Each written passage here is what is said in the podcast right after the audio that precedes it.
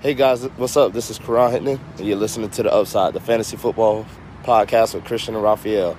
It's going to be a great session. Make sure you guys continue to tune in for more.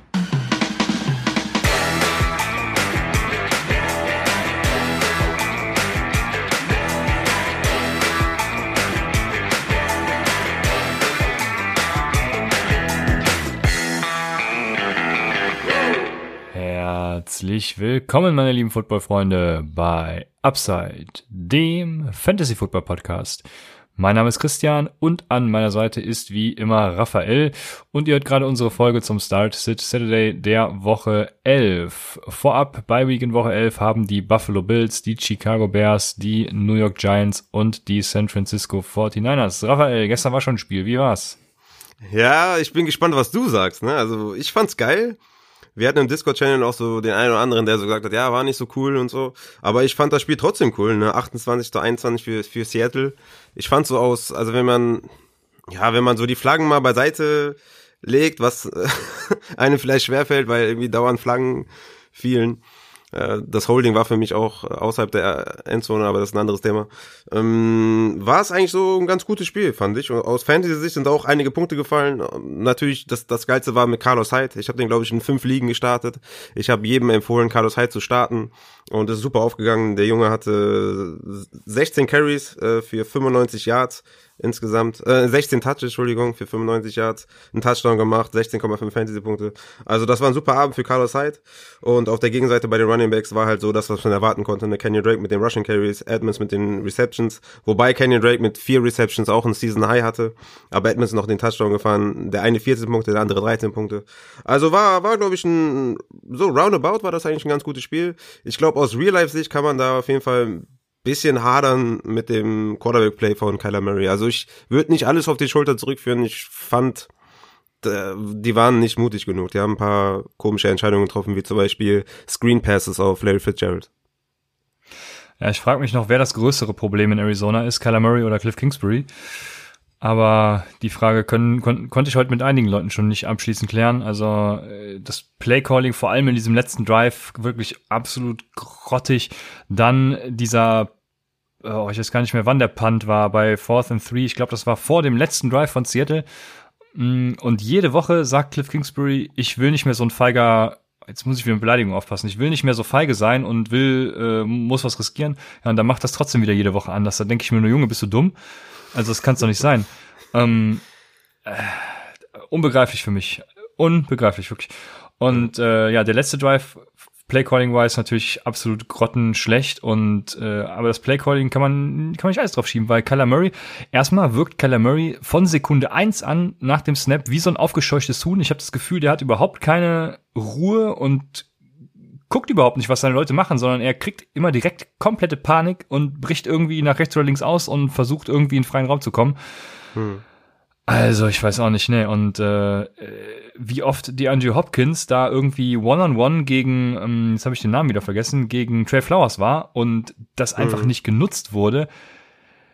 Junge, Junge, Junge. Und dann musst du natürlich bei Third End Game, sage ich einfach mal, gehst du auf den wirklich ähm, Jahrhundert schlechtesten Wide Receiver, der in der NFL je gespielt hat. Wenn der seine Be bescheuerten Arme extended kriegt und einfach mal einen ganz normalen NFL-Catch machen würde, dann hätte Arizona das Spiel gewonnen, aber du wirfst halt auf einen wirklich schlechten, mega schlechten Wide Receiver. Mhm. Ah, unbegreiflich ja. für mich, wirklich. Ja, verstehe ich auch nicht. Also, zumindest bei den letzten beiden Plays wenn nicht schon vorher, hätte man Hopkins auch viel mehr einbinden müssen. Also dieses Play auf, auf Isabella machst halt auf Hopkins, auf Hopkins. Und der Pass auf Larry war okay, ne? Der war ja dann der, der, das uh, Fourth Down. Ich meine, Larry ist ein Possession Receiver, okay. Aber eigentlich musste da Hopkins suchen. Ja, das war, äh, das war Second sogar. Der hat auf Second lang in ah, die Second, Endzone, ja. auf Third lang in die Endzone, auf Fourth wurde dann, Fourth war ungefähr genau dasselbe wie letzte Woche, nur diese Woche hatte der äh, Defender halt irgendwie fünf Zentimeter mehr Armlänge und mhm. deswegen ist Hop äh, Murray auf den Boden gegangen. Also, äh, ja, es spiegelt sich alles wieder. Äh, da verstehe ich auch nicht, warum bleibt man nicht bei den kurzen Bällen. Ich meine, es war noch eine Minute oder so auf der Uhr. Zwei Timers hatten sie, glaube ich, noch. Mhm. Keine Ahnung, wirklich komplett grottig und äh, das, also da, da fällt, da fehlen mir die Worte wirklich. Und Carlos Ja. Hyde, ja, den habe ich ja, habe ich gestern Mittag schon in unserer Dynasty gesagt, wenn, Karl, ähm, wenn Carsten out ist, dann ist eigentlich nur die Frage, ob Carlos Hyde 20 oder 30 Punkte macht. Und ich habe die ganze Zeit darauf gewartet, dass die Ka äh, Chris Carson outrulen. Ja. Bin dann irgendwann vom Fernseher eingepennt.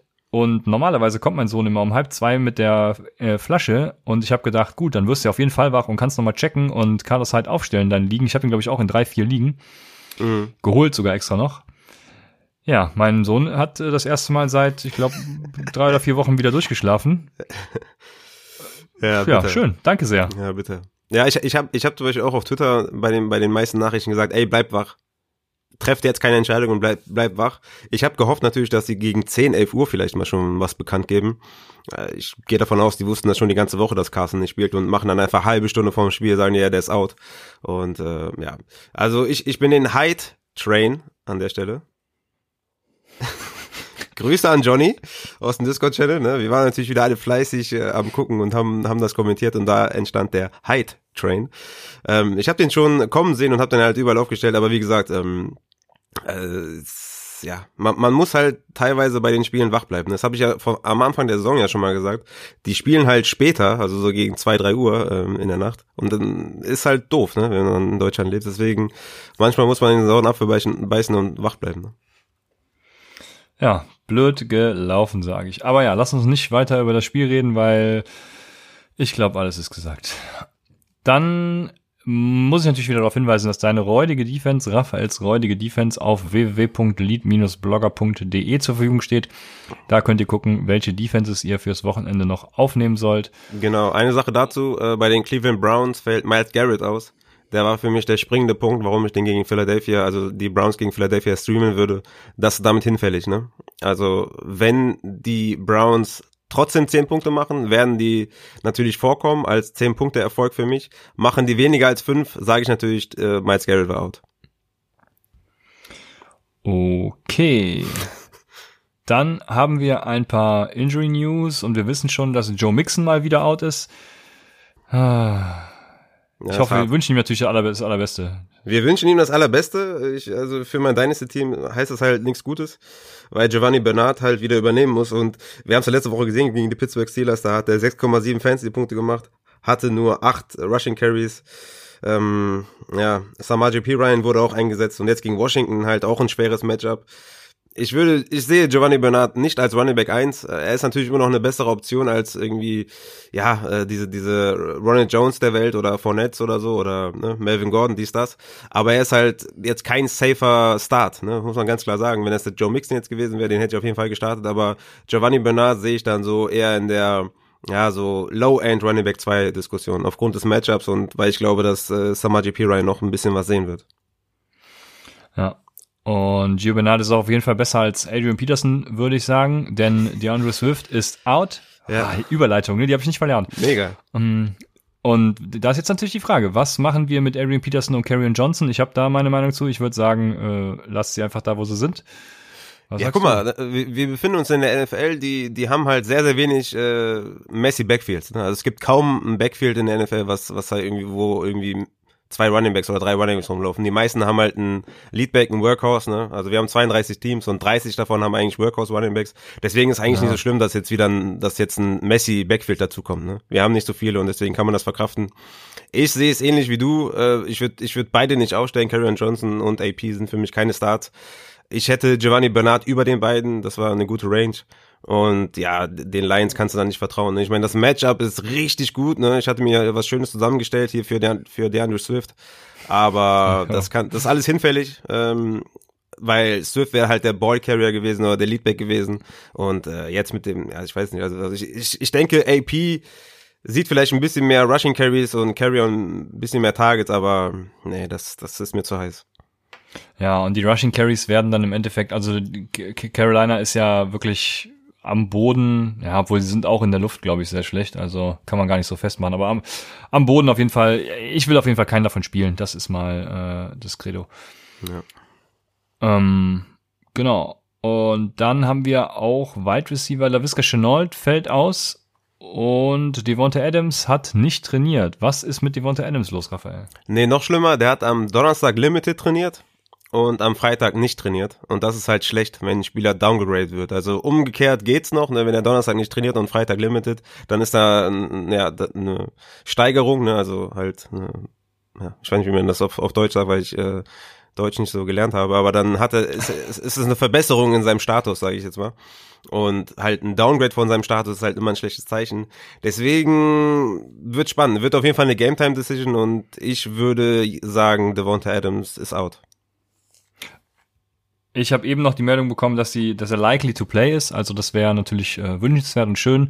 Deswegen beobachtet das Ganze. Ähm, Alan Lazar ist auch questionable. Was passiert, wenn Alan Lazar spielt und Devonta Adams out sein sollte? Dann ist Lazar der Einzige, den ich spielen würde. Ich würde MWS dann nicht spielen. Und dann könnte man überlegen, dass man Jamal Williams vielleicht äh, Desperate Flex-wise startet. Aber Aaron Jones und Lazar sind für mich dann diejenigen, die ich starten würde. Alles klar. Das wären auch fürs erste die News. Guckt mal äh, in unsere Shiny App rein. Ich hab da bin da ein bisschen am basteln gewesen. Sieht noch, äh, wenn ihr jetzt obwohl, nee, wir nehmen gerade auf. Jetzt im Moment sieht's noch nicht so schön aus, aber ich versuche das, wenn die Folge rauskommt, morgen früh, obwohl, nee, wenn, je nachdem, wie früh ihr hört, wird's noch immer nicht schön aussehen, aber ich werde im Laufe des Tages äh, etwas verbessern und ich habe einen Weg gefunden, es schön auszusehen zu lassen. Ich habe alle Injury Reports der NFL-Teams äh, genommen und kombiniert und ihr könnt jetzt immer sehen, wer wie nicht trainiert hat, wer limited war und warum. Deswegen Stark. könnt ihr da gerne vorbeischauen. Sehr geil. Äh, unter ja, upsidefantasy.shinyapps.io. Wie gesagt, ihr findet es unten in der Folgenbeschreibung. In der Folgenbeschreibung, guckt, aber genau, guckt da bitte rein. sich keiner anguckt. Einfach mal gucken, da findet ihr auch, wo ihr uns supporten könnt. Genau, unter www.patreon.com slash upsidefantasy oder www.paypal.me slash upsidefantasy. Sehr gut, Raphael. Dann äh, kommen wir zu den Start und Sits und wir beginnen ähm, bei den Quarterbacks und jetzt, Raphael, haben wir zwei Optionen.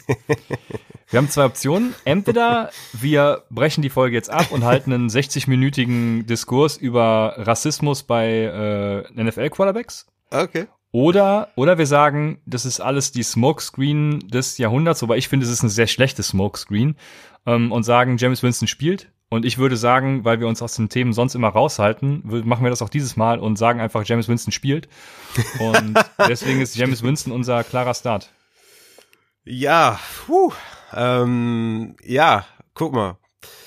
Ich, ich gehe auch davon aus, dass James Winston den Großteil der Quarterback-Snaps sehen wird. Mir macht das trotzdem schon Sorgen, ne, dass Beatwriter und äh, in Anführungszeichen vertrauenswürdige Quellen sagen, dass er mit der Offense, also kein Part der Offense sein soll. Das ist eine harte Aussage. Hätte man jetzt nur gesagt, okay, Taysom Hill ist der Starter, hätte ich gesagt, ja gut, okay, Starter, was, was soll das bedeuten? Der spielt den ersten Snap und ist dann draußen, ist das ein Starter? Ne? Aber er wird mit der Offense nichts zu tun haben, das fand ich schon crazy. Ähm, haben ja mehrere Quellen dann auch bestätigt, Schäfter und hin und her und wie sie alle heißen. Ich denke auch, es wird ein bisschen, ist jetzt ein bisschen overhyped, ne, dass Taysom Hill jetzt der, der Starting Quarterback ist und da jeden Snap spielt und James Winston nix. Das halte ich für übertrieben. Ich werde auf jeden Fall meinen Glauben verlieren, wenn man, wenn, also, also wenn Sean Payton wirklich Taysom Hill spielt, dann verliere ich meinen Glauben, weil das kann, also das kannst du mir eigentlich nicht erzählen. Also das macht halt wirklich keinen Sinn. Ne? Also James Winston ist der einzige Quarterback ähm, im Death Chart momentan, warum spielst du den nicht? Ne? Weil Taysom Hill ist kein Quarterback. Ne? Der ist halt ein Gadget-Spieler, mit dem kannst du verschiedene Sachen machen, aber der ist kein Quarterback. Der kann den Ball nicht werfen. Und deswegen, ich kann mir das nicht vorstellen, dass sie das machen. Also, wie gesagt, ich, ich glaube, das Upside und das Ceiling von, von Winston ist limitiert. Dadurch, dass Taysom Hill wahrscheinlich mehr sieht, als ich dachte. Ich ging nämlich davon aus, dass, ähm, weil halt Drew Brees nicht da ist und ähm, die sich das eigentlich nicht erlauben können, dass sich noch ein Quarterback verletzt, dass sie jetzt Taysom Hill wirklich zum richtigen Backup machen und der halt gar keine Carries sieht, ne? Sondern dass sie halt nur James Winston spielen und ähm, Taysom Hill halt komplett auf der Bank lassen, falls äh, Winston was passiert, weißt du? Ähm, das war eigentlich so, das habe ich halt wirklich gedacht. Und jetzt denke ich, dass sie wirklich, ja, sich abwechseln werden, ne? Und ähm, deswegen ist das Ceiling und das Upside von Winston limitiert. Ich würde Winston immer noch, ja, so in den Top 20 ungefähr sehen. Aber ich hatte ihn auf vier vor der News. Ne? Also ich war komplett überzeugt, weil ähm, ich meine, der war Quarterback 4 letztes Jahr per Game, ne? obwohl er 30 Interceptions geworfen hat. Und die Falcons erlaubten bisher die zweitmeisten Yards, meisten Touchdowns und meisten Fantasy-Punkte pro Spiel an Quarterbacks. Plus High-Scoring-Game. Also ich war all in, was Winston angeht. Und das muss man jetzt einfach, ähm, ja, meiner Meinung nach ein bisschen anpassen. Smokescreen wäre krass. Ich kann mir das aber auch gut vorstellen, weil Sean Payton ist schon auch ein abgewichster Hund. Äh, dem dem traue ich das schon zu. Das ist auch ein wichtiges Spiel. Ich kann mir, also die, die müssen ja auch den First Seed bekommen. Das ist ja dieses Jahr ähm, schon auch wichtig, dass du den bekommst. Und Atlanta schlägst du auch nicht mal eben im Vorbeigehen. Ne? Also Kevin Ridley soll auch wieder dabei sein. Also die Offense Power von Matt Ryan sollte gegeben sein. Und ich kann mir das echt nicht vorstellen, dass sie, dass sie den Sieg aufs, aufs Spiel setzen. Und das würden sie tun, wenn sie Taysom Hill starten würden. Ja, ich habe ja bekanntlich eine andere Meinung zu Taysom Hill. Ich glaube schon, dass er passen kann, aber du hast halt James Winston in deinem Kader und äh, alles andere ist mir vollkommen egal. Äh, du hast James Winston und du startest James Winston. Und lustigerweise hat gerade äh, Fabian Sommer in einem Channel was äh, gepostet. Ist jetzt eine Stunde alt, der Tweet. 20.53 Uhr. Ähm, dreiviertel Stunde. Er sagt, I haven't announced that either one of them are starting. Also Sean Payton grinst verschmitzt, man sieht ein Bild dabei, äh, ein richtiger Fantasy mhm. ähm, Beleidigungsmove. Mhm. Und ähm, aber auf jeden Fall, James Winston wird starten. So, bleiben wir dabei. James Winston ist James Winston und Atlanta ist der perfekte Gegner. Die haben fünf der letzten sechs Quarterbacks mehr als 300 Yards erlaubt und eben auch äh, einen Touchdown beziehungsweise Multiple Touchdowns. Also ich habe richtig Bock auf James Winston und von daher, wir werden James Winston sehen. James Winston wird Starter und James Winston ist ein Top 5 Quarterback. Das ist meine, mein Take. Deswegen, okay. es gibt keinen Rant von Christian. Mhm. Weil, es eh nur ein Smokescreen ist. Ja, wie gesagt, also für mich ist er kein Top 10 Quarterback mehr, weil, wie gesagt, habe ich ja schon gesagt, ich denke schon, dass äh, Taysom Hill vielleicht mehr eingesetzt wird, als ich das zuerst vermutet habe, aber es kann halt auch der biggest Smokescreen ever sein und ähm, ja, kann durchaus sein. Ähm, ein automatischer Sit ist äh, Winston für mich definitiv nicht. Da bin ich schon eher bei dir, aber so hoch wie du ihn jetzt siehst, so hoch sehe ich den nicht. Ja, auf mit James Winston. Auf, auf. Dann auf der anderen Seite natürlich Matt Ryan. Was sagen wir zu Matt Ryan? Also ich finde, Matt Ryan hatte eine Bye Week, beste Vorbereitungszeit. Ridley hast du eben schon angesprochen, soll auch wieder dabei sein. Der hat die Bye bestimmt auch geholfen, was seine Verletzung angeht. Und ich glaube an einen Shootout ähm, in New mhm. Orleans und beide Quarterbacks werden komplett abreißen. Deswegen ist auch Matt Ryan mein Stack der Woche, Raphael. Ich würde auch James Winston nehmen, aber äh, nur wenn James Winston spielt. Aber ich bin trotzdem eher bei Matt, Matt Ryan. So Matt Ryan mit Calvin Ridley und Julio Jones und dann eventuell noch Hayden Hurst als dritten Spieler dazu. Ich habe richtig Bock. Ja, Matt Ryan ist mein Quarterback 8 und der wäre auch so jemand, den ich halt über einem Winston spielen würde. Und auch ein Big Ben, den, der, der so mein Quarterback-Start äh, der Woche ist, würde ich auch über James Winston spielen. Gegen die Jaguars. Die Jaguars sind über die letzten fünf Wochen das äh, drittbeste Matchup für Quarterbacks. Und Big Ben hatte letzte Woche quasi ohne Training 30 Fantasy-Punkte erzielt. Das war seine beste Saisonleistung. Äh, der hat ja auch zu, zum Coach gesagt, dass er irgendwie die ganze Woche nicht trainiert und dann äh, die 50 Bälle in, den ein, in der einen Trainingssession wirft. Äh, das ist anscheinend das beste Training für Big Ben. Äh, ja, von daher, Big Ben ist zum Beispiel so jemand, den ich da vor Winston sehe und Big Ben ist für mich auch ein Must-Start diese Woche gegen Jacksonville. Ja. Wunderbar. Ich habe noch einen Sleeper-Kandidaten und mein Sleeper ist diese Woche, endlich hat das mal wieder in meine Reihen geschafft. Das ist Philip Rivers. Philip Rivers hat endlich eine Receiving-Option äh, in äh, Michael Pittman gefunden, ne? der trauen kann. Hat ja bisher T.Y. Hilton war jetzt nicht so Bombe und Zach Pascal ist auch mehr so mehr oder weniger so der Andy Isabella der äh, Colts. Ja, oh, so, so schlecht will ich jetzt auch nicht machen, aber auf jeden Fall ist er ein Durchschnittsreceiver. Ja, dazu Nahim Heinz natürlich weiter im Passing Game auch aktiv und ich glaube, wenn J.E. Alexander, der hat ja immer noch mit seiner Concussion zu kämpfen und mhm. äh, King, wie heißt er noch mit Vornamen? Also auf Desmond. jeden Fall der King äh, von den Packers. Ach so, weiter. Entschuldigung, ja, stimmt. ja. ich weiß nicht, wie er heißt, aber der, der King von den Packers weiter ausfallen wird, also Alexander und er, dann würde ich sagen, habe ich Rivers ziemlich weit oben, denke, da sind ein paar Touchdowns drin und äh, ich glaube, das wird laufen. Ja, Matchup ist gut, aber Rivers, äh, ja, die Leute wissen, kann ich natürlich nicht trauen. Der, der, also, das ist. Ja, du hast ja lieber Carson Wentz aufgenommen. Richtig, genau. Bevor ich Philip Rivers spiele, spiele ich Carson Wentz und vor allem jetzt mit Miles Garrett aus, äh, spiele ich Carson Wentz selbstbewusst in der Hörerliga. Falls, na, ich will nicht zu viel sagen, daher, geht das da hinten los. Aber ich habe da, ja egal, ich, ich sage jetzt nichts dazu. Vielleicht morgen, wenn, ja, egal. Ähm, ja, Rivers, nee, Rivers äh, kann ich leider nicht spielen. Ich würde zum Beispiel einen Alex Smith über den Rivers spielen gegen Cincinnati. Oder ich würde, ähm, ja, ich, äh, ob ich einen Dalton über Rivers spielen würde, Dalton gegen Minnesota. Weiß ich, ja, ich würde sogar Dalton über Rivers spielen mit, mit diesen Da- drei Wide Receivers. Die, die Frage habe ich mir tatsächlich auch aufgeschrieben, weil ich finde, Dalton ist ziemlich underrated diese Woche. Ja. Und ich hatte mir eigentlich so Tour oder Burrow als äh, ja als als Tier aufgeschrieben, aber äh, dachte, du hättest ihn nicht so hoch irgendwie. Oder wo hast du Tour und Burrow? Hättest du ihn vor Dalton, die beiden vor Dalton? Ja, ich habe Tour auf 14 und Burrow auf 15, ja. Und Dalton Okay, auf also- 22. Ah, Okay, krass, ja. Weil die Vikings haben halt die sechs meisten Passing Yards und die siebten meisten Touchdowns abgegeben und Andy Dalton ist halt auch nicht so schlecht, wie er jetzt äh, anfangs bei den Cowboys war eigentlich. Ne? Das, Ja. das macht mir halt immer so ein bisschen Hoffnung, dass es besser sein kann. Denke ich auch. Ah, man wird Also es bisschen, Ich glaube, diese Woche echt ein bisschen underrated. Ich werde ihn, glaube ich, auch noch über Rivers und über Cousins packen, weil Cousins kann man auch nicht trauen. Das ist auch ein Run-First-Team. Ich glaube, da, da werde ich den, werde ich den äh, Dalton nochmal auf 19 platzieren, glaube ich, ja. Ja. Aber äh, wenn ihr auf uns gehört habt, habt ihr eh überall James und James wird natürlich komplett abliefern. Ja, wie gesagt, ähm, ich bin echt hart gespannt. Du weißt, ne? Also wir kriegen natürlich auch Hate ab, wenn wir jetzt hier sagen, Winston spielt und dann verkackt er, ne? Du Ja, weißt, ich Post, ich das spiele selbst überall, deswegen. Ja, aber das deswegen Postfach ist voll, ne? Also ich, äh, Ja, das sowieso. Ist halt, ist halt das, äh, das ist schon, ne? Also die Community erwartet da schon was. Deswegen, ich, ich, also ich find's gut, dass du da immer noch all in bist. Ich würde den halt außerhalb der, der Top 1, also der, der äh, Quarterback 1 Diskussion packen. Ich würde den wahrscheinlich so zwischen Tom Brady und Cam Newton packen, denke ich. Ähm, aber ja, geil auf jeden Fall, dass du da, dass du dabei bleibst. Und vielleicht haben wir bis Sonntag auch ein bisschen mehr, ähm, ja, wissen wir vielleicht auch ein bisschen mehr. Ja, ja, irgendwer wird auf jeden Fall als Starter announced und dann, wenn es Taysom Hill ist, dann macht er halt den ersten Drive und danach kommt James Winston rein.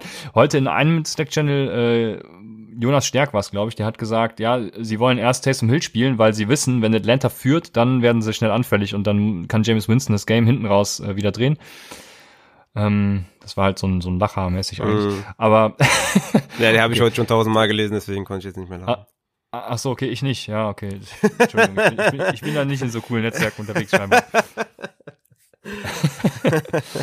Gut, dann machen wir einfach weiter mit den Running Backs. Aber Und- kurz, kurz zu Taysom Hill, was, was machst du mit dem? Den, den spielst du auch gar nicht oder so? Also, gar nichts. Ich, ich spiele den gar nicht. Nein. Aber in, in, auf ESPN habe ich, hab ich gelesen, kann man den auf Tight End packen. Was, was hältst du davon? Ja, okay, da wäre es mir auf jeden Fall ein Shot wert. Das ist geil, wert, ne? Wenn er dann seine, wenn er dann tatsächlich spielen sollte und seine 20 Punkte macht, dann hast du halt gewonnen. Und ein Tight End, was macht der sonst? Seine zwei, drei Punkte? Ja, da kannst du auch mal Taysom Hill aufstellen, ne? Ja, der ist, also Taysom Hill ist, äh, also auch wenn er kein Quarterback spielt oder keine Quarterback Snaps sieht, ist er ein Top 10, äh, Top 5 Tight End.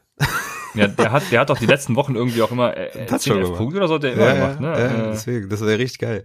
Eigentlich, eigentlich, Ja. eigentlich ist es auch von Sleeper doof, dass das nur ein Quarterback ist, ne? Weil der, eigentlich müsste man den eligible für alle Positionen machen.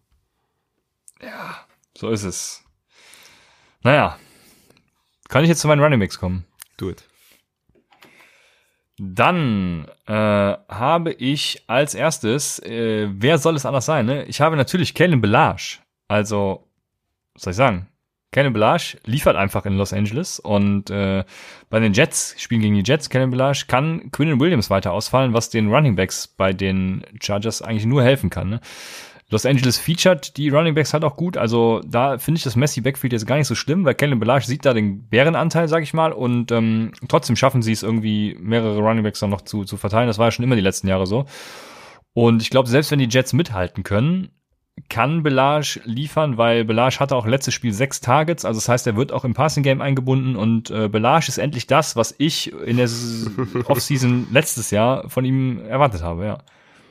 Ja, das kann man nur bestätigen. Christian ist seit Tag 1 Belage-Fan. Ja, und der ist der Leadback bei den Chargers. Pope hat letzte Woche nichts gesehen. Kelly offensichtlich kein Vertrauen. Also, ja, auf jeden Fall. Ich würde Kellen Belage auch starten gegen die Jets. Ja. War ja gestern auch eine Frage, ne, Belage oder Hyde. Da war ich ja bei Hyde. Gott sei Dank ist es eingetroffen. Weil Ja, Belage, ist, Belage ist auch ein gutes Play auf jeden Fall. Ja, da wäre also wär ich auch bei Hyde gewesen. Also es kann natürlich sein, dass Belage mehr Punkte macht, aber Hyde war gestern so, ich war auch so auf dem Hyde-Train äh, seit Mittag, das war, das war krass. Ja.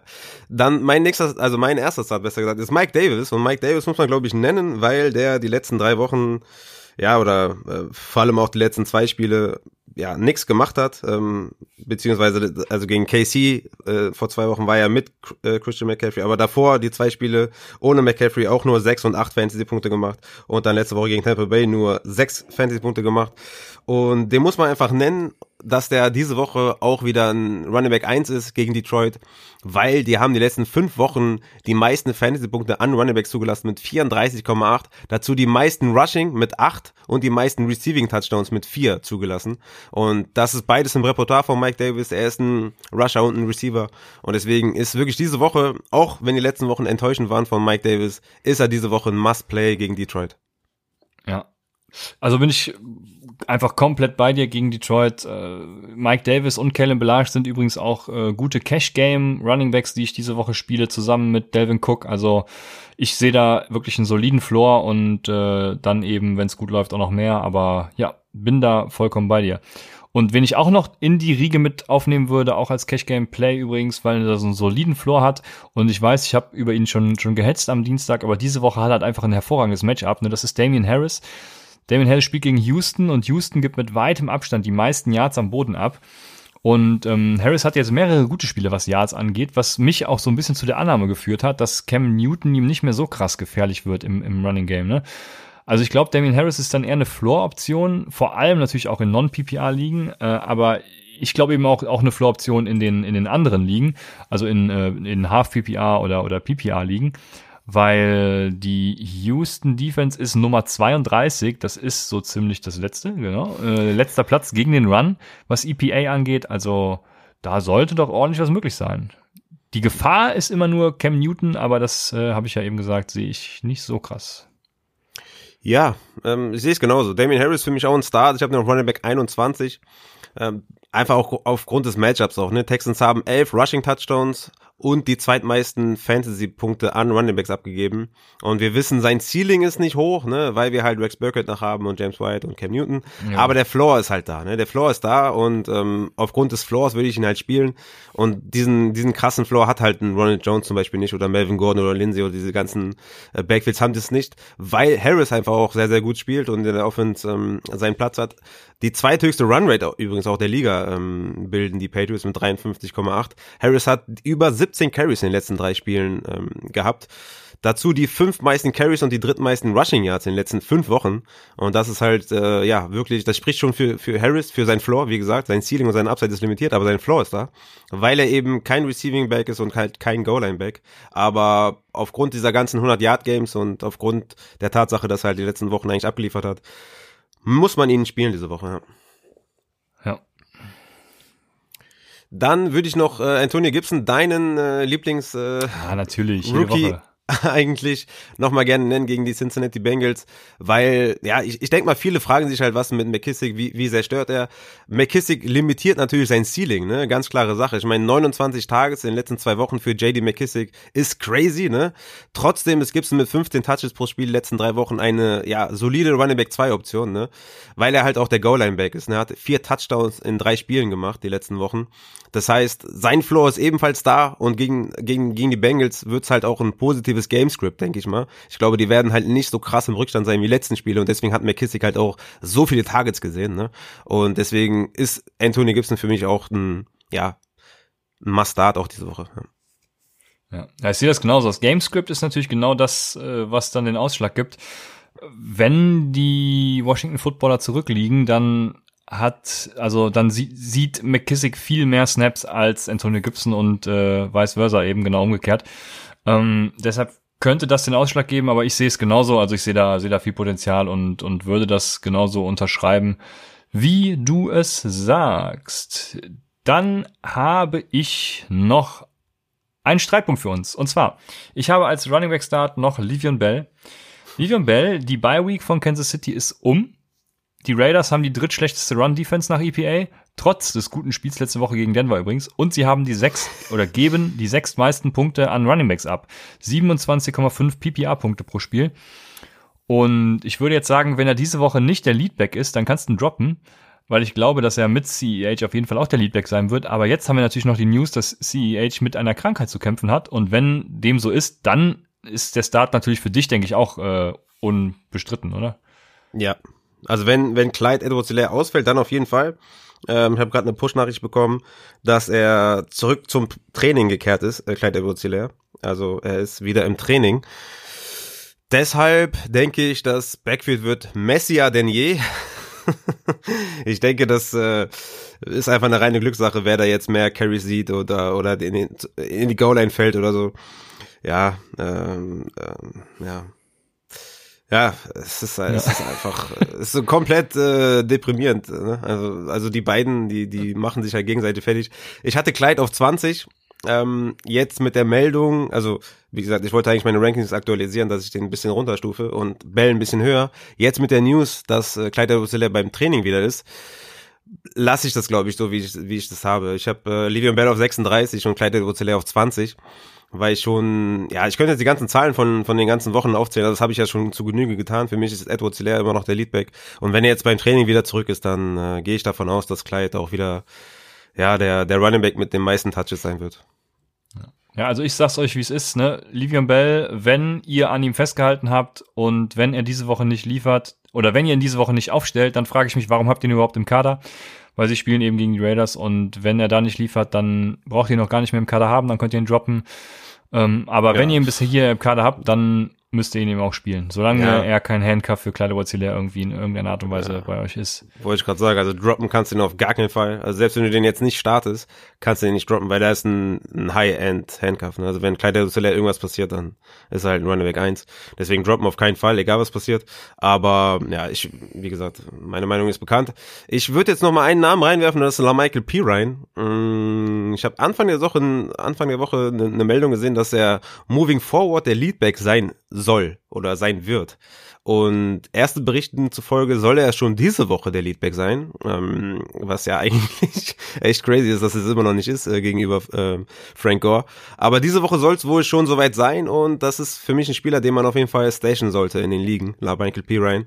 Ich weiß, die Offense ist nicht produktiv, ja klar, aber wenn der ein Workhorse ist und seine 20 äh, Touches sieht, dann ist jeder Running Back relevant, siehe David Montgomery. Deswegen La Michael P. Ryan Station Spielen würde ich den diese Woche vielleicht noch nicht unbedingt, je nachdem, was, was die Optionen ihr habt, aber auf jeden Fall ein Auge auf Lamaike Piran werfen. Der soll laut Beatwritern äh, demnächst Leadback werden. Ja. Ja, vor allem, wenn es aus der Ball geht, dann haben Rookies natürlich immer einen kleinen Bump nach oben, haben Rookies immer einen Vorteil, äh, weil sie einfach nochmal, ja, wie soll man sagen, an die Hand genommen werden oder so. Also auf jeden Fall ja werden sie da nochmal besser. Ihr wisst auf jeden Fall, was ich meine. Wie die so mit den, Rookies, mit den Rookies so Händchen halten und denen so erklären, guck mal, das ist ein Blitz. Das musst du ja. tun. Ja, so, so ungefähr stelle ich mir das wirklich vor. Ja, ja, das ist manchmal. Ja, also, ja, gegen die Chargers, ne, die sind halt auch jetzt die letzten Spiele gar nicht so gut gewesen gegen Running Backs. Also ich könnte mir schon vorstellen, dass da auch diese Woche schon was geht, aber mm, ja, da gibt's wahrscheinlich trotzdem bessere Optionen. Aber ich würde ihn zum Beispiel, oh, vor wem würde ich ihn starten? Also, Lindsay. Weiß ich jetzt gar nicht. Ja, gut, da kommen wir jetzt zu unseren Starts, weil ich, ich hätte jetzt bei den Starts sowieso angefangen mit Melvin Gordon und den anderen Messi Backfields. Mit, da gibt's ja nicht so viele, wie wir eben gehört Sitz meinst du, Sitz meinst du? Äh, habe ich Start? Ja, Entschuldigung, ja, genau, mit okay. den Sits natürlich. Ja, ja. Ähm, von daher, ja, starte ich einfach mal mit Melvin Gordon und den Denver Broncos im Endeffekt, weil ah, ja, Messi Backfield und was, was, was soll man dazu noch mehr sagen, ne? Also ich habe einfach keinen Bock mehr davon einzustarten. Ich glaube ja immer noch, dass Philipp Lindsay ist, ist klar der bessere Back. Ähm, es geht gegen die Dolphins, die war jetzt auch gar nicht so schlecht, die Defense, ne? Die ist schon ganz gut, kann man sagen.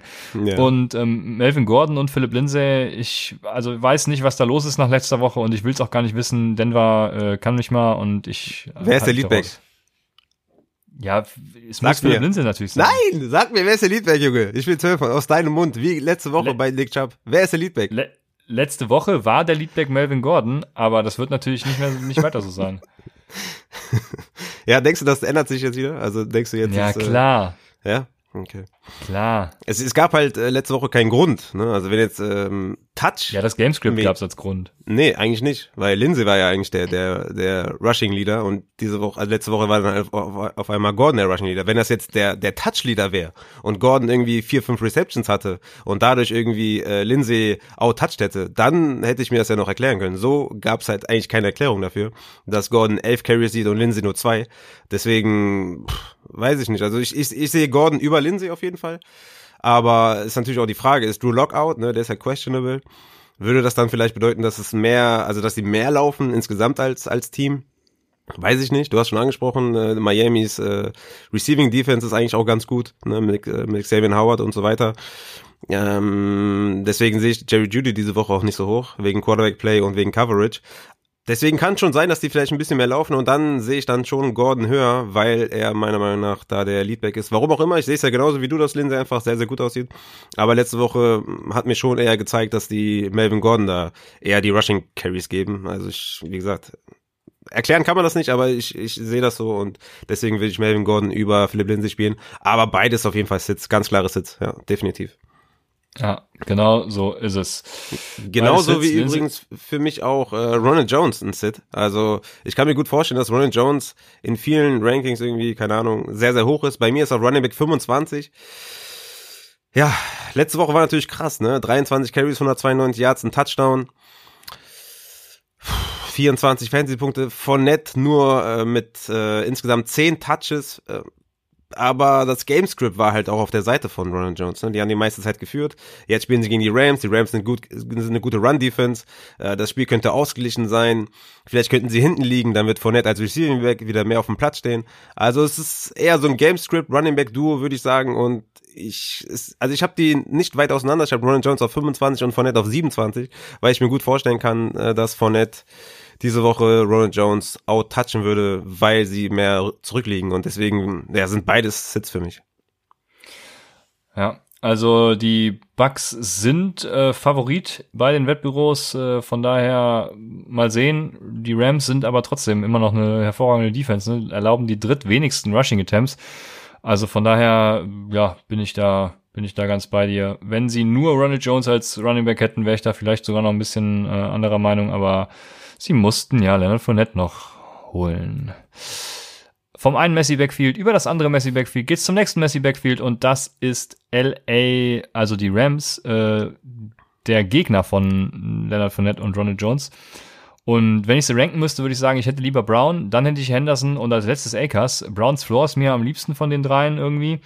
Und Tampa Bay ist auch nicht mehr so stark gegen den Run in den letzten Wochen wie noch zu Beginn der Saison.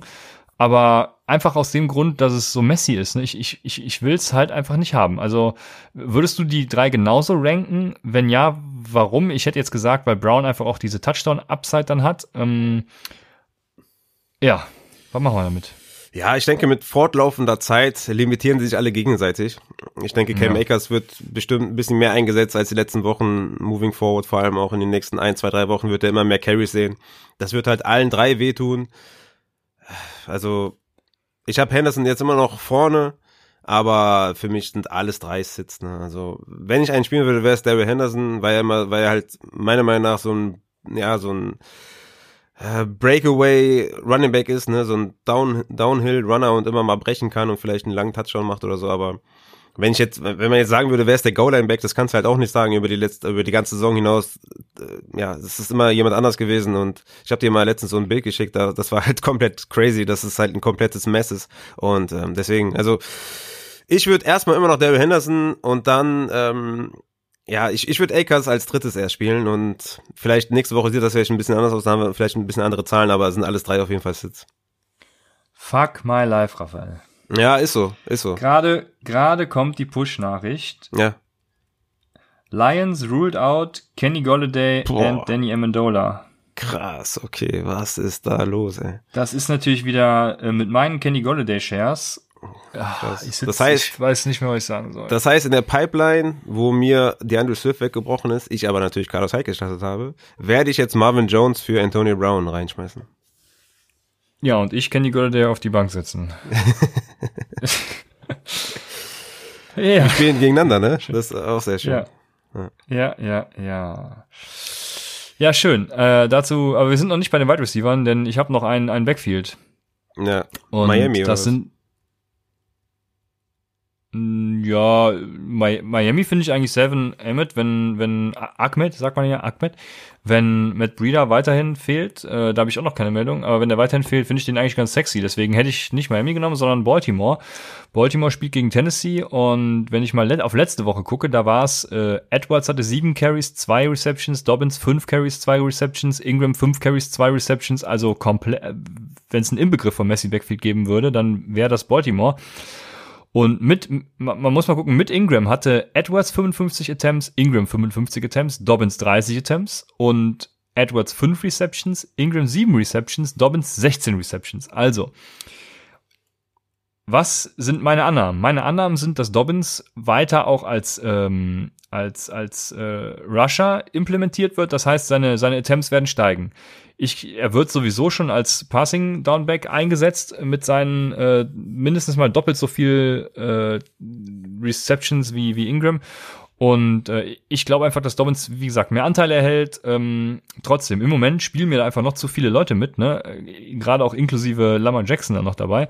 Deswegen, Baltimore ist für mich ein absoluter Sit bei, bei, bei allem, was geht. Ich weiß nicht, wie du zu Gus Edwards stehst. Würdest du Gus Edwards starten? Nee, auf keinen Fall.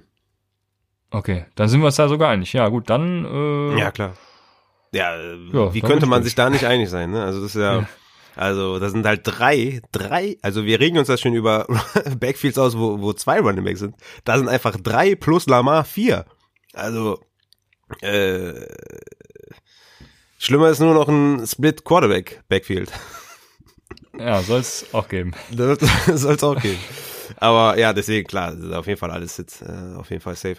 Ja, Matt Reeder kurz äh, vielleicht nochmal ansprechen, der hat ja voll trainiert die Woche. Oder am Mittwoch voll trainiert. Ähm, ich wie es Dienstag aussah. Am Mittwoch hat er voll trainiert. Die ersten Beachwriter sagen, dass äh, trotzdem Salvan Ahmed, ich sage einfach mal Ahmed, weil ey, komm, lassen wir mal den Scheiß, der ist Ahmed, der Junge, ganz klare Sache.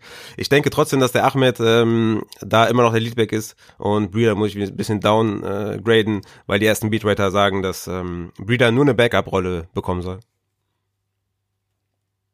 Okay. Ja, ich bin gespannt. Also, äh, wenn das tatsächlich so ist, dann, dann würde ich äh, Ahmed sogar durchaus mal einen Start geben. Aber, aber dann war es halt auch nicht so einfach, ne? Ja, trotzdem. Ich, ich bin da, bin da trotzdem, finde es sexy. Also, aber ich würde da trotzdem abwarten und mal gucken, was die News so hergeben. Also ich bin da auch nicht ganz, ganz ab von Breeder, muss ich ganz ehrlich sagen. Auch wenn ich ja nie der Breeder-Fan war, aber es gibt halt einfach Breeder. Ja, also ja. Ganz, ganz vertrauen kann man halt solchen Aussagen. Ich denke schon, dass Breeder da seine, seine sieben bis zehn Touches sieht und allein ja. das würde ja schon Ahmed sehr wehtun, ne? Weil der braucht ja schon seine 20, 25 Touches, dass er worthy ist und deswegen könnten die zehn auch schon wehtun. Deswegen, ja, ist Ahmed jetzt für mich auch kein, kein Mustard oder so. Ja. Alles klar, ich würde sagen, dann können wir zu unseren ähm, Wide Receiver Starts kommen, ja? Mhm. Sehr schön. Und äh, ich habe mal, ja, ich habe äh, zwei ganze Backfields mir mal, äh, nicht Backfields, äh, zwei Wide Receiver Cores mir mal analysiert. Und das erste ist äh, in Pittsburgh bei den Steelers. Ich würde alle Pittsburgh Receiver starten, vor allem aber natürlich Chase Claypool, muss ich ganz ehrlich sagen, natürlich. Jacksonville gibt die meist, zehn meisten ähm, Fantasy-Punkte an Wide Receiver ab und die letzten drei Spiele sahen so aus, dass der Snapshare bei Claypool bei 71 Prozent lag, bei Deontay und Juju bei 86 und 87. Also da haben die mehr gesehen. Aber bei den Targets hatte Claypool 27 Prozent, Deontay und Juju 23 und 20 Prozent. Und was die Air Yards angeht, das ist vor allem das Interessante, hatte Claypool 40 Prozent, Deontay 25% und Juju 17. Das heißt, in Whopper umgemünzt 0,69 für Claypool. Das ist tight achter Platz in dem Betrachtungszeitraum der letzten drei Spiele, wo alle fit waren. Und ähm, ja, Deontay 0,51 und Juju 0,44. Also Deon äh, Chase Claypool ist einfach gemacht für ja hervorragende Opportunity für euch. Ähm, die anderen beiden Receiver leben im Moment noch von jedem hohen Racer und wie wir alle wissen, natürlich, der Racer, der regressiert in der Regel äh, gegen das Mittel und demnach äh, Chase Claypool einfach der allerbeste, der allergeilste Typ. Ich würde, wie gesagt, dennoch alle drei starten und äh, hoffe, du siehst das genauso. Ja, ich würde alle drei auch safe starten. Also wenn du einen von denen hast, auf jeden Fall bringen. Ich habe Deontay natürlich am höchsten. Ich habe ihn Deontay auf White Receiver 13. Äh, Deontay hat mit fünf Spielen, ne, in denen er über zehn Targets gesehen hat, also das ist schon echt krass, ne? Und wenn man ehrlich ist, hat er eigentlich nur sechs Spiele bestritten, ne? Gegen Jacksonville, ähm, gegen, äh, was war das, Baltimore, glaube ich, war der zwischendurch raus. Also eigentlich hat er fast in jedem Spiel seit über zehn Targets gesehen. Das ist schon echt krass. Und Jacksonville ist Top 10 in Touchdown, Yards und Punkte gegen Wide Receiver. Von, und gegen eine ganze Gruppe an Wide Receiver. Und deswegen sind natürlich alle anderen auch ein Start, ne? Also ich habe Claypool auf 18 und Juju auf 22. Also sind alles drei für mich Starts. Und ja, gehe ich ja. komplett mit. Also super. Also die, die muss aufstellen, klar. Ja, sehr schön. Dann haben wir ja noch, noch ein, noch ein Messi Wide Receiver Core, kann man das vielleicht nennen, in, in Tampa Bay. Ne? Also da weiß man auch nicht so genau, wo mhm. die Reise hingeht. Ich äh, habe Chris Godwin am höchsten. Ich habe ihn auf 17, ähm, weil er halt gegen Troy Hill spielt. Und äh, Troy Hill ist ein Slot Cornerback, der halt nicht gut ist. Also gar nicht gut. Und Chris Godwin hat einfach den höchsten Floor. Ne? Das, was mich halt irgendwie stutzig macht, ist, dass irgendwie über die letzten Wochen dann doch Mike Evans irgendwie der ja, der, der irgendwie mit den meisten Targets ist, äh, zum Beispiel auch. Diese Woche muss ich wirklich sagen, ist es schwer für mich herauszufinden, wer jetzt äh, Jalen Ramsey bekommt. Also ich spiele gegen die LA Rams und Ramsey ist ein absoluter Shutdown-Cornerback, hat der DK auch in Schach gehalten. Auch, also wenn, hätte man DK jetzt ein paar mehr Tages gegeben, hätte der jetzt auch ein paar mehr Punkte gemacht. Aber Jalen Ramsey ist halt schon auch ein exzellenter Cornerback. Und ich frage mich allerdings, gegen wen Jalen Ramsey spielt. Spielt er gegen Mike Evans, was ich eigentlich sagen würde, oder spielt er gegen seinen alten Freund Antonio Brown? Die hatten ja zu Steelers gegen äh, Jaguars Zeiten schon so ihre äh, Techtelmächtels und deswegen Weiß ich nicht, ob er sich denkt, ey, weißt du was, heute knacke ich mir mal den, den Antonio Brown und zeig dir mal, wo der Hammer hängt. Ich denke schon, dass die Coaches sagen, hör mal, du gehst auf Mike Evans auf jeden Fall, aber wer weiß, was Jalen Ramsey so im Kopf hat. Deswegen bin ich mir da noch nicht ganz so sicher. Was man aber auch mal sagen muss, das war ein PFF-Post, den ich gesehen habe, dass Darius Williams, der zweite Cornerback von den Rams, ist der zweitbeste Cornerback, nee, der drittbeste Cornerback nach Coverage laut PFF. Und ähm, deswegen ist das für Antonio Brown auch kein geiles Matchup. Ne? Also der einzige, den ich starten würde aus diesem äh, Wide Receiver Trio, ist für mich Chris Godwin, weil Antonio Brown gegen Darius Williams spielt, wie gesagt, drittbester Cornerback nach Coverage per PFF und Mike Evans gegen Jalen Ramsey würde ich beide nicht aufstellen und für mich ist es deswegen nur Chris Godwin von den dreien. Ja, du hast es hervorragend analysiert. Ich habe äh, nämlich Mike Evans als Sit, deswegen auch, weil er gegen Jalen Ramsey spielt, oder ich das zumindest so sehe. Und weil die, Ra äh, die Rams halt auch einfach die wenigsten Punkte an Wide Receiver erlaubt haben, ne? die wenigsten Yards und die wenigsten Touchdowns und sie sind Nummer eins, äh, was Passing EPA angeht. Also ich würde sagen, wenn ich einen Claypool hätte oder auch einen, einen Brandon Cooks, dann würde ich die mal locker über Mike Evans spielen und äh, sowieso ab dafür. Und da habe ich mir die Frage gestellt, auch für einen Mike Williams zum Beispiel, ich glaube, ich würde sogar einen Mike Williams vor Mike Evans starten. Also ja. Der hatte übrigens gegen die Secondary der ähm, Jets auch ein ganz gutes Matchup, also Nummer 31 nach Passing EPA, die zweitschlechteste. Deswegen, ähm, ja, Mike Evans auf jeden Fall ein Sit von mir und äh, das andere würde ich so unterschreiben, was du gesagt hast. Aber bleiben wir bei den Starts. Und ich habe eben gesagt, ich würde Brandon Cooks vor Mike Evans starten und das äh, unterschreibe ich nochmal, indem ich sage, dass selbst letzte Woche bei dem schlechten Wetter beide Wide Receiver der Texans acht Targets hatten. Hm. Und ich habe mir mal die Stats angeguckt, seit Bill O'Brien gefeuert ist. Jetzt kommen wieder ein paar äh, Zahlen. Ihr müsst natürlich wieder gut zuhören und nicht auf doppelter oder dreifacher Geschwindigkeit hören. Äh, schöne Grüße an Lutz. Um, ähm, deswegen, der, der Snapshare war bei Cooks 88%, bei Fuller um die 90%, bei Cobb 61%, irgendwie so, wie man es erwarten würde.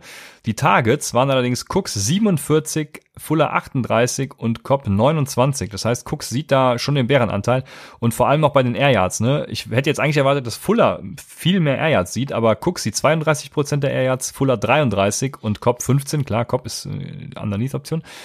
Und der Whopper ist damit bei Cooks für den äh, tight neunten Platz in dem Betrachtungszeitraum, seit Bill O'Brien gefeuert ist. Woche 5 äh, ist das ab Woche 5. Und äh, bei Will Fuller 0,57, bei Cobb 0,36. Also Cooks hat hier auch wieder den höchsten Whopper und Brandon Cooks ist einfach eine Macht mit, seitdem Bill O'Brien weg ist, mit die Sean Watson. Die Sean Watson rasiert auch ordentlich seitdem. Ich bin einfach all in für Brandon Cooks und äh, hat noch nicht mal so ein geiles Matchup tatsächlich diese Woche, aber ich äh, hab Bock. Ja, du hast gesagt, ne, acht Tage letzte Woche. Der hat sogar mindestens acht Tage in den letzten fünf Spielen gesehen. Das äh, noch besser. Die Frage, die ich mir halt stelle, oder die Frage wird halt sein, spielt Gilmore? Der ist immer noch questionable.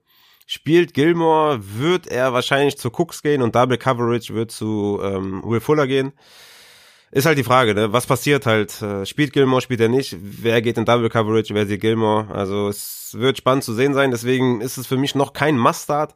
Ich habe Brandon Cooks auf White Receiver 33. Das heißt, ich würde ihn über Myers, über Judy, über Evans spielen. Aber ja, muss man halt nur abwarten, was mit äh, Stefan Gilmore ist. Selbst wenn Gilmore spielt, ist Cooks immer noch eine solide Option. Aber wenn Gilmore out ist, dann wird Cooks auf jeden Fall nochmal ordentlich klettern weil, ja, wie gesagt, eine ordentliche Option, weil halt das Volume da ist und acht Tage in den letzten fünf Spielen spricht halt für sich. Für mich einer, den ich über Cook spielen würde, ist Justin Jefferson. Der ist ja äh, laut PFF der, der bestgegradete Rookie unter den Wide Receivers. Der, der rasiert da vollkommen ab. 135 Yards bei 10 Targets gegen Chicago und wir wissen alle, wie gut Chicago gegen Wide Receiver ist.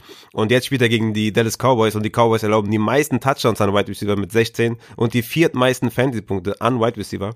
Und deswegen ist Justin Jefferson, ja, ich habe ihn auf Wide Receiver 20, weil davor halt noch Tyler Boyd, äh, Claypool, Godwin und Will Fuller kommen. Aber Justin Jefferson ist ein Mustard, wenn ihr den habt, auf jeden Fall auf ins Liner packen. Ja, ich würde tatsächlich Brandon Cooks über ihm spielen, einfach aus dem Grund, äh, weil mir da zu viele Unbekannte mit reinspielen. Ne? Hält Dallas mit?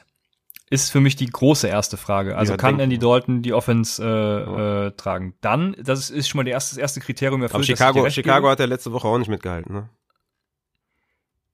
Also war ein Low-Scoring-Game und trotzdem hatte der 10 Tage zu 135 Yards. Ja, Chicago, und jetzt kommt der zweite Punkt, hat aber die Mittel, um Delvin Cook in Schach zu halten. Die Mittel fehlen Dallas komplett. Also äh, ich könnte mir genauso gut ein 100-Yard-Passing-Game und ein 250-Yard-Rushing-Game äh, wieder äh, vorstellen da in Dallas. Das ist äh, nicht im Bereich des Unmöglichen, sage ich mal, mit Delvin Cook. Ähm, von daher ist das die zweite Unbekannte, die damit reinspielt. Ne? Delvin Cook mit Monster-Game und das sind so meine zwei größten ja, Widersacher in dieser Entscheidung, weshalb ich eher Brandon Cooks starten würde. Aber mhm. in dem, was du sagst, also wenn, wenn die Sachen eintreffen, dann äh, komplett, ne, Justin Jefferson ist einfach eine Macht. Und genau. meinst du, er knackt die 1000 bis zum Ende? Ich denke schon, ja. Ich denke schon. Mhm. Das, das Ding ist halt, ähm, dass, also warum ich äh, Kirk Cousins zum Beispiel auch nicht äh, so hoch in den Rankings habe jede Woche, weil das Volume halt nicht immer da ist. Ne? Da gebe ich natürlich recht trotzdem ist das Matchup einfach auch viel zu gut ne, gegen den Cowboys. Also da, da reichen vielleicht auch fünf Pässe, dass Jefferson, dass Jefferson ordentlich produziert. Ne? Deswegen, also es sollte, ein, sollte ein ordentlicher Follower da sein. Ich habe ihn auch auf 20, also ich bin jetzt nicht komplett eskaliert. Wahrscheinlich ähm, bei bei einem besseren, ja, bei einer Mannschaft oder bei einem Team, die mehr Volume hat.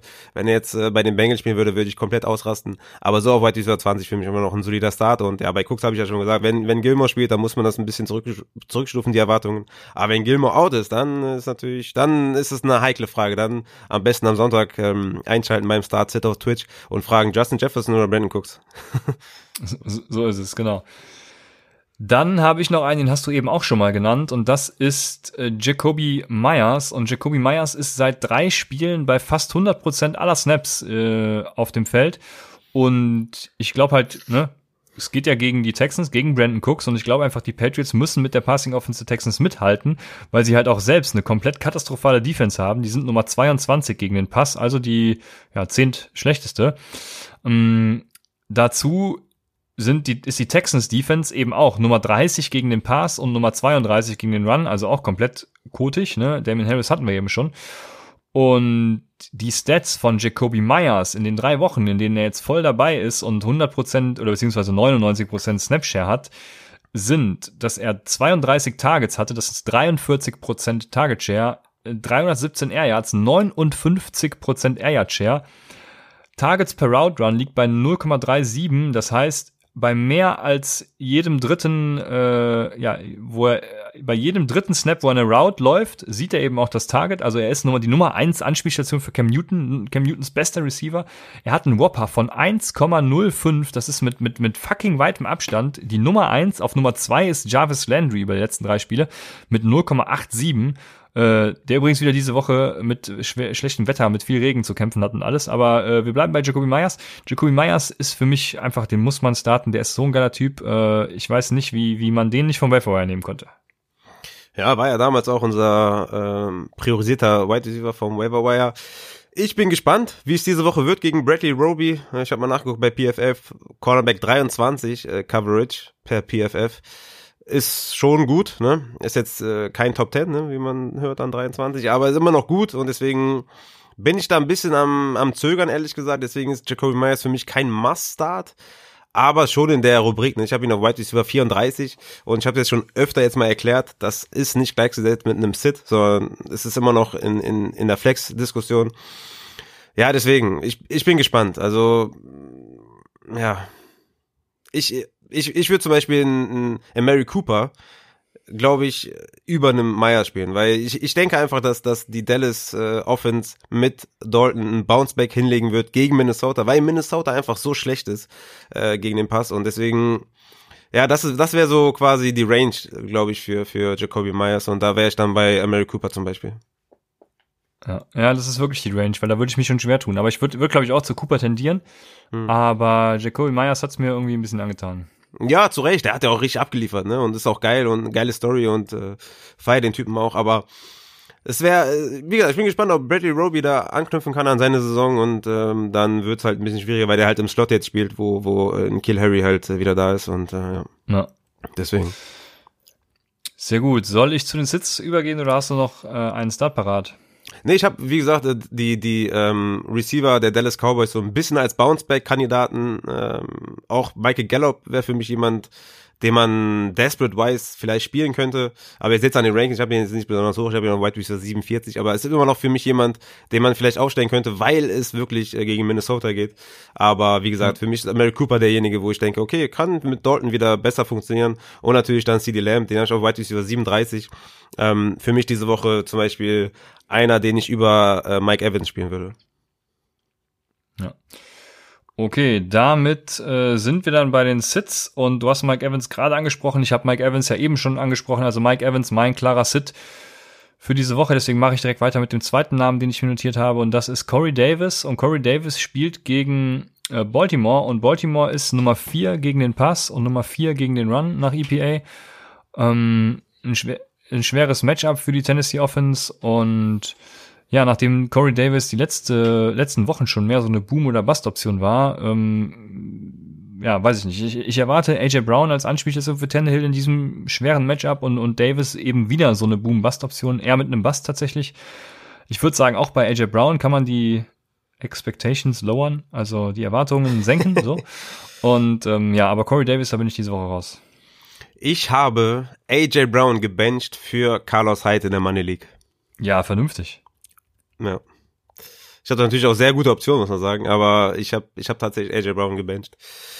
Habe ich nicht bereut, aber ich würde AJ Brown ist für mich immer noch jemand, weil er halt wirklich sehr gut ist, für mich immer noch ein Top 20 Running Back, aber äh, Right Receiver, aber ja, du hast schon recht, äh, Corey Davis äh, auf jeden Fall ein Sit. Mm, Sit für mich ist auch noch ähm, DJ Chark, der spielt gegen Pittsburgh. Mm, der wird wahrscheinlich gegen Joe Hayden spielen. Joe Hayden ist Top 10 Coverage, Cornerback, laut PFF. Wie gesagt, äh, Jake Luton ist immer noch der Quarterback und äh, letzte Woche gegen, gegen Green Bay ohne Jair Alexander hat äh, Gia Chark fünf Targets, vier Receptions, 56 Yards gemacht und ja, das, das kann eigentlich nicht besser werden gegen Pittsburgh weil ähm, ja das Quarterback Play ist zu schlecht. Joe Hayden ist ein guter Cornerback und deswegen ist DJ Chark für mich diese Woche ein Sit. Ja, das kann man so sehen. Vor allem, ja, was gibt sonst so für Waffen bei den Jaguars, ne? Wenn LaVisca Chenault jetzt wieder out ist, ah, ja, die restlichen Optionen werden auch nicht die Aufmerksamkeit auf sich lenken. Also äh, DJ Shark, ja, schwierige Option tatsächlich. Ich bin da ganz bei dir. Dann habe ich äh, als dritte Option noch, ich mir wurde gerade schon gesagt, ich muss ein bisschen leiser sein, ähm, deswegen gehe ich näher ans Mikro ran. Meine dritte Option als Wide Receiver Sit ist Jerry Judy und Jerry Judy hat seit seiner Transition auf Outside natürlich echt einen Outbreak gehabt, würde ich sagen, ne? Aber wir hatten es eben auch schon mal mit, mit Drew Lock, ne? Es ist unklar, was mit Drew Lock passiert. Ähm, ich, ja, ketzerig würde ich mal sagen, äh, es wäre eventuell sogar besser, wenn er fehlen würde. Aber nichtsdestotrotz sieht Jerry Judy halt auch Xavier Howard, ne? Und die Miami ja. Defense sowieso die Nummer drei gegen den Pass ist, laut EPA, was EPA angeht. Also ein fieses mhm. Matchup einfach, deswegen Jerry Judy für mich äh, ein Sit. Ja, habe ich auch. Du hast es eben auch schon angesprochen. Ja, ja. ja, Xavier Howard macht mir zu viel Sorgen und Quarterback Play, ja, für mich Jerry Judy auch ein Sit, ja, definitiv. Jo, dann was machen wir? Ich finde auch so zwei Optionen ganz interessant. Was machen wir mit Jarvis Landry und was machen wir mit Emmanuel Sanders, Christian? Vielleicht erstmal zu Sanders. Was machst du mit dem? Ich war komplett hyped, wie gesagt, wegen äh, James Winston. Da war der auch noch für mich ein Top 4 Quarterback. Für dich ist er immer noch ein Top 5 Quarterback. Ah, da ist der Kleine, sehr, sehr geil. Was machen wir mit Emmanuel Sanders? Ha hast du oh, den jetzt aufgeweckt, den Kleinen? Ja, scheinbar. Ich, krieg, ich krieg's nachher wieder sind, gesickt. Sind die Wetten? Einschuldigen muss es immer geben, ne? Ja. Oh, wie süß, ne? Das ist voller Wein. Ey, ich, ich bin, glaube ich, der Einzige, ne? Der, der ist richtig süß findet, wenn Babys weinen. Ich weiß auch nicht warum. Ich muss mich ja, immer, ich lache mich immer kaputt. Ich, ich finde das gerade nicht süß, weil ich genau weiß, wie die Laune gleich ist.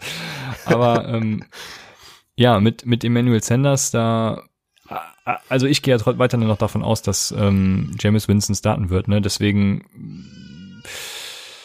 wenn ich jetzt beide haben würde, würde ich Emmanuel Sanders wahrscheinlich nicht aufstellen, weil das Risiko zu groß wäre, wobei wir Sonntag natürlich schon wissen, dass er startet. Also wenn James Winston startet, dann ist Emmanuel Sanders halt für mich äh, Sky's the limit. Ne? Ich glaube, dann, dann wird Emmanuel Sanders davon profitieren. Hm. Und äh, ich glaube, man kann ihn dann durchaus, also vor denen, die ich als Hit genannt habe, vor, vor einem Mike Evans starten, vor einem Corey Davis und vor allem auch vor einem Jerry Judy. Also da bin ich all in dann. Ja, für, für, für ja, ja. Ich meine, Atlanta gibt die zweitmeisten Yards ab, ne? Gibt 10 Touchdowns an Wide Receiver ab und mit 37,7 Fantasy-Punkten pro Spiel die zweitmeisten an Wide Receiver. Also das Matchup ist einfach richtig gut. Ja, ich will, also ich habe ihn momentan auf Wide Receiver 24, so hoch werde ich ihn nicht mehr haben. Ich werde ihn ein bisschen downgraden, aber nicht allzu weit, weil ich finde, dass Robert Woods und Cooper Cup ähm, auch keine Option sind diese Woche gegen Tampa Bay. DJ Chark ist für mich ein Sit. Das heißt, ähm, ja, in dieser Region wird Emmanuel Sanders immer sein, immer noch sein. Ähm, aber so hype wie vorher bin ich nicht mehr tatsächlich. Und Jarvis Landry, du hast schon angesprochen, dass irgendwie Wetter soll nicht so gut sein. Das, das Ding ist bei, bei, bei den Philadelphia Eagles, dass im Slot halt, also wenn was geht, dann im Slot. Und da spielt der Jarvis Landry und deswegen sehe ich Jarvis Landry so ein bisschen als, als sneaky Guy diese Woche, aber wenn das Wetter wieder blöd sein soll, dann äh, würde ich da die Erwartung auch wieder ein bisschen zurückschrauben. Aber ich erinnere mich da an Sterling Shepard oder an, an Tyler Boyd, die halt wirklich sehr, sehr gut gespielt haben gegen Cleveland äh, Defense im Slot. Deswegen war das für mich eigentlich so ein sneaky Start, aber vielleicht äh, mit dem Wetter hinfällig. Ja. Weiß nicht, wie schlimm das Wetter ist. Du hast da mehr, ja, mehr Infos.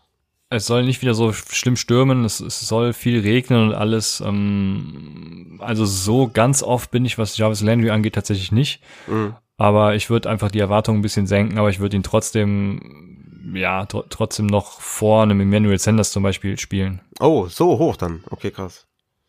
Ja gut, nee, so hoch. Äh ja, okay, nee, da wäre ich dann wahrscheinlich bei Sanders, äh, weil einfach dieses äh, Boom-Potenzial wesentlich höher ist bei, als, als bei Landry. Landry ist kein ja, typ, das, der das, das einfach stimmt, mal so ja, zwei, drei Touchdowns oder so fängt. Deswegen, ja, würde ich das Sanders immer noch höher sehen, aber ja, warten wir mal den, den Sonntag einfach mal ab. Gut, dann äh, wären wir bei den Wide Receivers auch durch und wir kommen zu den Tight Ends und ja, wie läuft's bei den Tight Ends, Raphael? Tight Ends ist natürlich, äh, ja, Dallas Goddard immer, immer jemand, den man definitiv starten muss. Äh, Noah Fant ist diese Woche auch jemand, äh, ja, wo ich, man muss natürlich das Quarterback-Play abwarten, aber ich denke, Noah Fant ist auch jemand, den man, den man gut reinschmeißen kann. Und Hunter Henry ist für mich eigentlich den hatte ich ja die letzten Wochen nicht so hoch, aber diese Woche gegen die Jets ist er für mich ein Must-Start. Aber ihr wisst es, wenn ihr, wenn ihr einen Tight End habt, dann spielt ihr ihn sowieso. Und von daher ähm, könnte man, also als, als äh, Sneaky Plays ist für mich Logan Thomas gegen Cincinnati oder auch Dalton Schultz gegen Minnesota. Das wären so meine Sneaky Guys, aber sonst, äh, ja, ihr wisst es, Tight End halt, ne? Ja, ist so. Ich, ich hätte jetzt noch Hayden Hurst, gutes Matchup, ne? Henry gegen die Jets hast du schon angesprochen. Also die beiden wären so meine Top Titans irgendwie diese Woche. Von daher, ja, startet einfach den, den ihr habt. Und dann ähm, sind wir auch schon bei Christians Codekicker der Woche. Das heißt, bei meiner letzten Rubrik, sofern du nicht noch bestimmte Fragen mitgebracht hast, die an dich herangetragen wurden, ähm, mache ich Christians Codekicker der Woche. Und Christians Codekicker der Woche ist diese Woche Randy Bullock von Cincinnati. Die spielen in Washington. Randy Bullock ist 17% owned. Der Spread bei dem Spiel ist relativ even. Ähm, Washington belegt Platz 7 in der Red Zone Defense und Cincinnati ist eben auch schlecht in der Red Zone. Dazu gibt es ja so ein wohltemperiertes Wetter, sage ich mal, ähm, bei wenig Wind. Deswegen Randy Bullock, Christians Codekicker der Woche. Und zu guter Letzt, Raphael, wo sind wir am Sonntag zu finden? Auf Twitch at Upside Fantasy zusammenschreiben und dann werdet ihr uns finden und wir werden ja wieder wunderschön online gehen. Äh, ich weiß nicht, ob ob ob, ihr, ob ihr es mitbekommen habt, aber ich habe am äh, gestern war das Spiel ja tatsächlich. äh, bin ich nachts noch um zwei Uhr online gegangen auf Twitch und habe noch letzte Fragen beantwortet zum Seahawks Cardinals Game. Zum, äh, ja, und da kamen, ich glaube, wir hatten sogar 30 Zuschauer um diese Uhrzeit, also das war schon ganz geil. Boah. Und am, am Sonntag, ihr müsst einschalten, safe. Das wird auf jeden Fall wieder eine heiße Nummer. So ist es. Und ähm, damit sind wir für heute am Ende des Starts Saturdays. Lasst uns Feedback da, seid am Sonntag dabei auf Twitch, Upside Fantasy. Und bis dahin wünschen wir ja, einen schönen Samstag, sagen bis morgen bei Upside, dem Fantasy Football Podcast.